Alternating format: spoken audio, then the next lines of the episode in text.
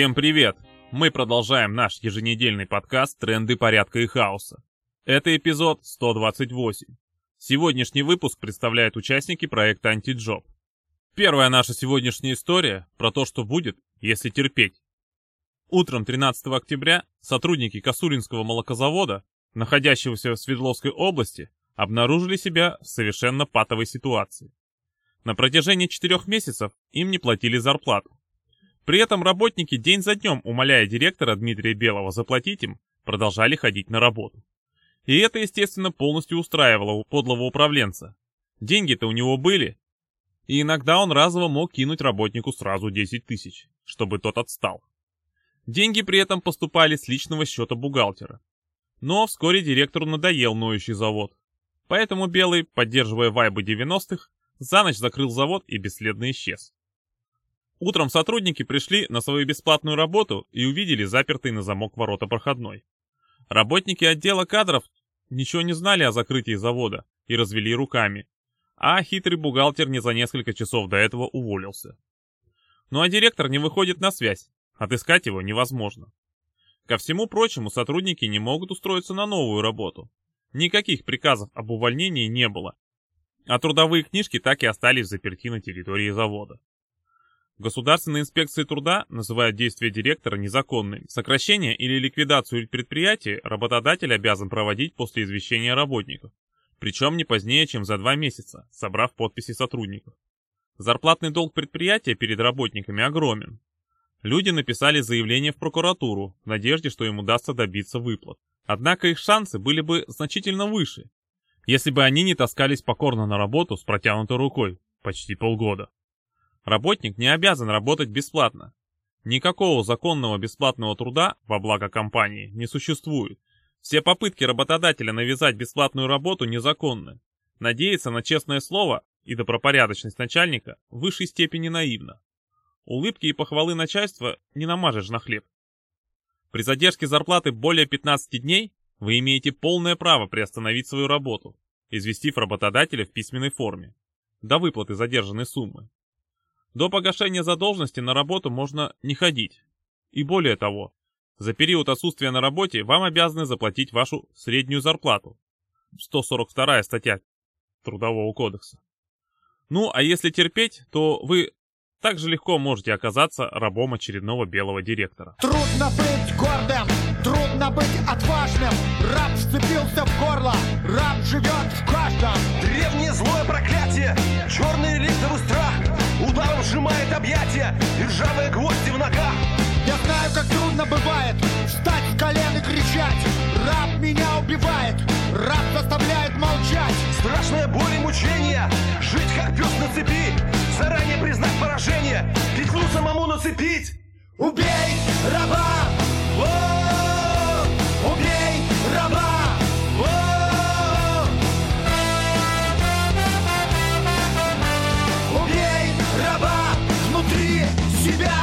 А если не терпеть, описать челобитные начальству. Точнее, начальству начальства, чтобы оно посодействовало на вашего непосредственного начальника. Что будет тогда? Вторая наша история как раз про это. На прошлой неделе более 30 трактористов и водителей одного из районных подразделений Дорремстроя в Ульяновске записали видеообращение, в котором рассказали, что, а, во-первых, город не готов к зиме, 70% техники сломано, а запчасти работники покупают на свои деньги, которых толком нет. А во-вторых, зарплаты работников смешные и ничтожны. Средний оклад всего лишь 5000 рублей. А если работать без выходных и всю жизнь положить на работу, то со всеми надбавками получается около 30 тысяч. Руководство на жалобы работников не реагирует. Забавный факт. Ровно год назад в СМИ опубликовали ровно такую же новость, с тем же названием. Город стабильно не готов к зиме. Техника стабильно разломана, рабочие стабильно нищие. Рабочие потребовали провести собрание с участием первых лиц города и области, чтобы те рассказали им, в каких условиях встречать зиму и на какие деньги им жить. Но те поначалу не изъявили такого желания. Тогда работники сняли второе видеообращение, а для большей убедительности написали всем коллективам заявление на увольнение. Такой ход уже сработал, и на встречу с рабочим коллективом предприятия приехал мэр Ульяновска. Выслушав рабочих, он пообещал им повысить с нового года зарплаты на 5,5%. Как нетрудно посчитать, это совершенно смехотворная сумма. Если работник получает 30 тысяч, то повышение составит 1650 рублей. Эти деньги мигом съест инфляция и не подавится. Да и то это только обещание. Начнется Новый год, и высокое начальство легко может забыть об обещаниях данных в прошлом году. Так что если писать челобитные, то легко можно стать жертвами обещалкиных. Благо у нас их много, от рядовых чиновников до президента. Помоги мне, парень, выбраться!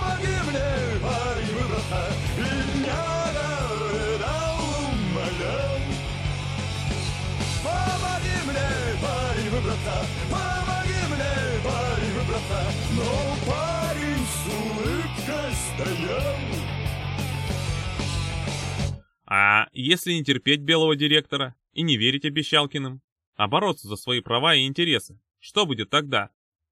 На этот вопрос ответит весьма поучительная история из истории России.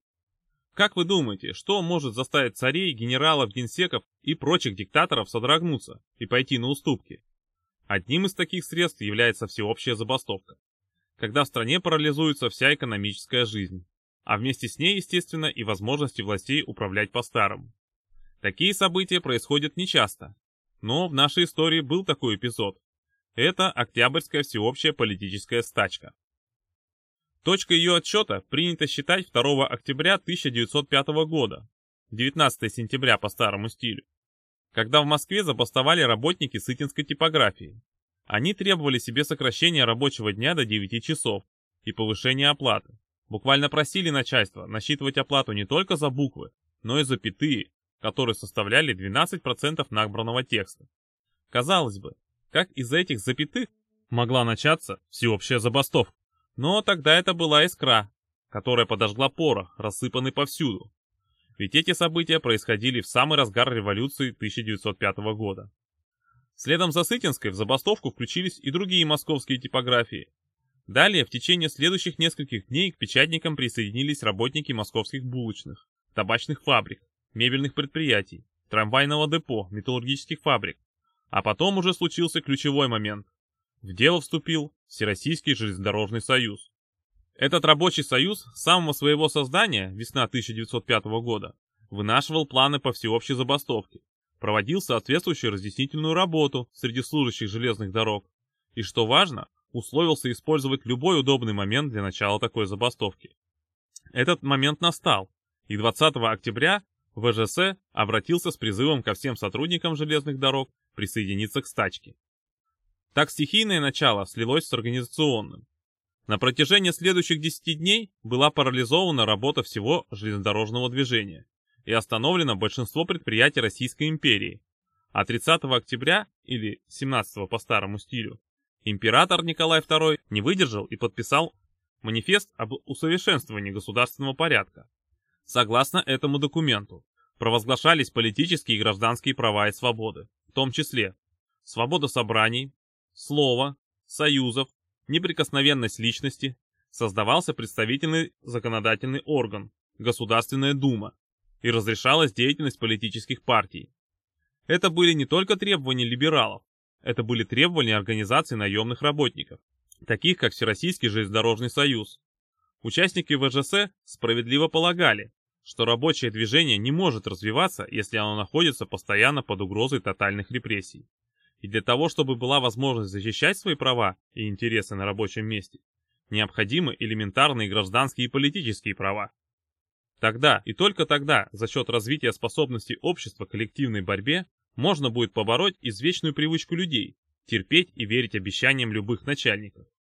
Ну, вот и все на сегодня. Напоминаем, что в трендах порядка и хаоса участники автономного действия и другие авторы дают анархистские оценки текущим событиям. Слушайте нас на YouTube, SoundCloud и других платформах. Заходите на наш сайт autonom.org. Подписывайтесь на нашу еженедельную e-mail рассылку.